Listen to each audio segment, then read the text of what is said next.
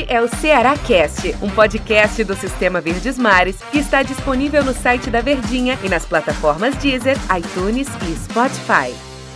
Fala, meus amigos, abraço para vocês. Mais um Cearacast, um podcast do Sistema Verdes Mares de Comunicação e para comemorar mais uma vitória do Ceará, né? O Ceará venceu o Brusque pela Copa do Brasil por 2 a 0. E o meu convidado para bater um papo legal aqui nesse Cearacast é Tom Alexandrino, comentarista do Sistema Verdes Mares de Comunicação. Tudo bem, né, Tom?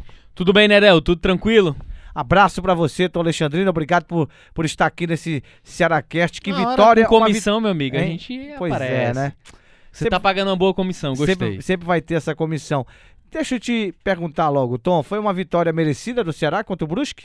Rapaz, é, Del, quando a gente fala de merecimento sobre algum resultado, eu sempre gosto de falar sobre a eficiência, né? É, por mais que o Ceará, por exemplo, tivesse só uma bola no jogo inteiro, o adversário tivesse colocado mil bolas na trave, o Ceará, pra mim, teria o merecimento porque foi mais eficiente. E foi mais ou menos um cenário em que o Ceará se encontrou no jogo, né?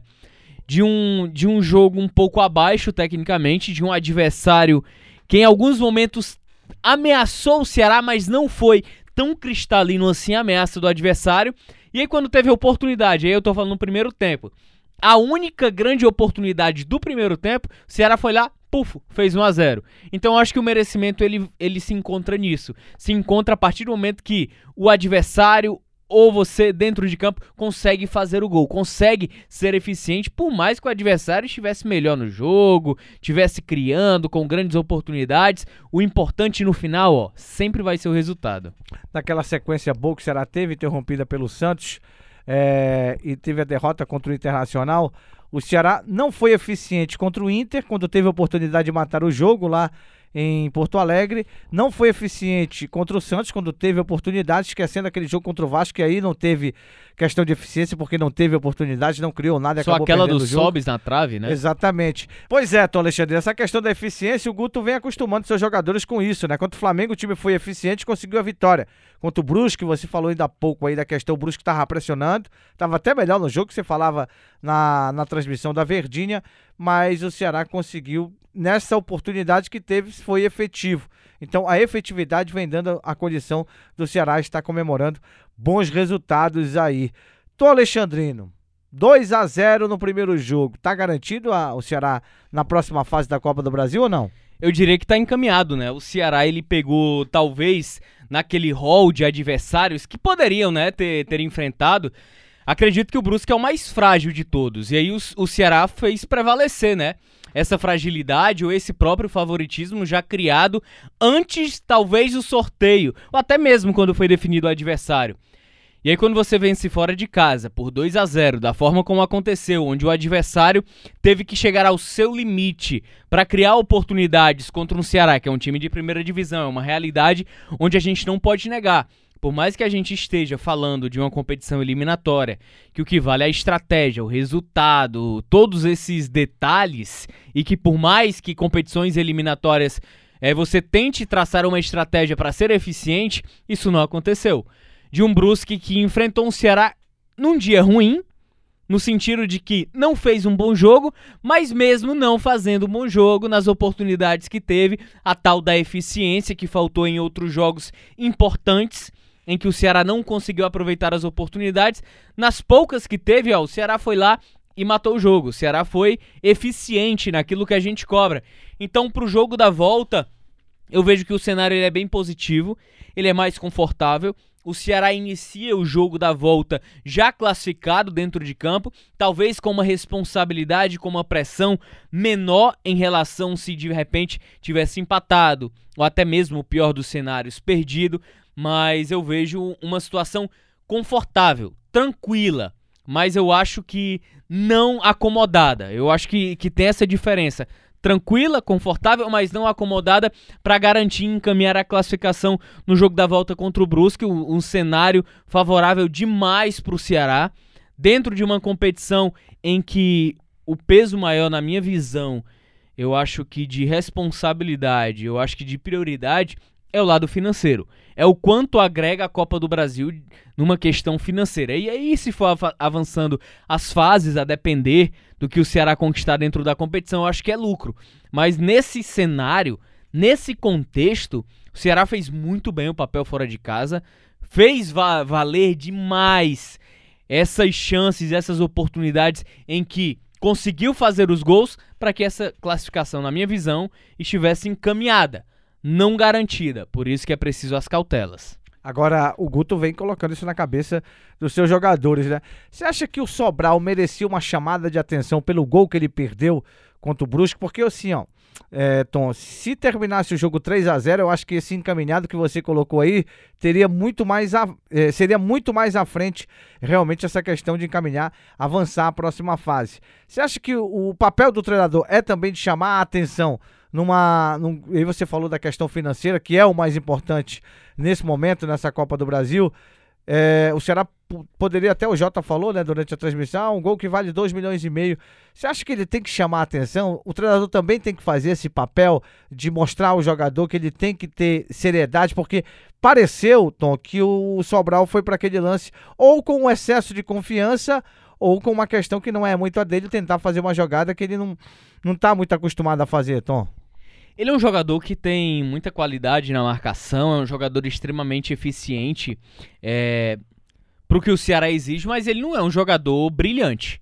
Tecnicamente falando, para querer enfeitar demais a jogada ou pecar pelo excesso de preciosismo para querer dar por cima do, do goleiro. Se ele não tem esse talento, eu acho que ele não precisava, talvez, querer colocar numa situação daquela forma. Poderia ter feito o mais simples, o mais fácil. Se ele fosse adepto de gol de cobertura, tivesse essa, essa qualidade técnica para fazer isso, ok. Mas eu acho que dentro desse contexto, né, eu acho que vale sim uma chamada, né? Porque se de repente o Vinícius não faz o segundo gol, ou se ele faz aquele segundo gol, seria o terceiro com o Vinícius, mas ao mesmo tempo, se termina 1 a 0 o Brusque ele estava em cima naquele momento em que o Fernando Sobral perde aquele jogo, onde desperdiça aquela oportunidade que você não pode de jeito nenhum em jogo, em jogo eliminatório. Por mais que não dê nada lá na frente, mas você tem que se precaver.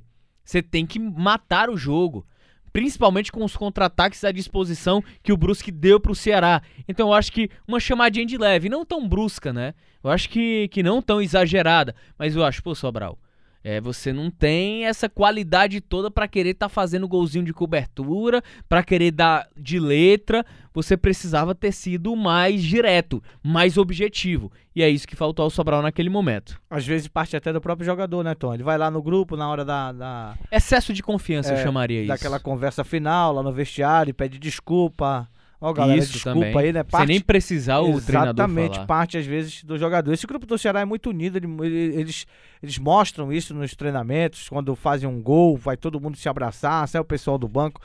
E eu acho que o Sobral, ele mesmo vai, vai pedir essa, essa desculpa por ter ali, dentro disso, que você falou, o excesso de confiança acabou prejudicando o Sobral. O Ceará está inteiro para o jogo da volta contra o Brusque. Quando eu falo inteiro, venceu por 2 a 0 fora de casa, joga em casa agora, não tem o fator torcida, mas tem o fator campo. O fator campo, Tom, pode ser também uma situação favorável ao Ceará no jogo da volta, Arena Castelão, onde o Ceará está acostumado a jogar? Cara, o, o Ceará joga numa postura de muitas vezes dar bola para o adversário e o adversário se enforca com, com essa estratégia. O Brusque perdendo por 2 a 0 O Brusque não pode fazer um jogo é, sentado lá na, no sistema defensivo esperando o Ceará, porque ele já entra em campo desclassificado.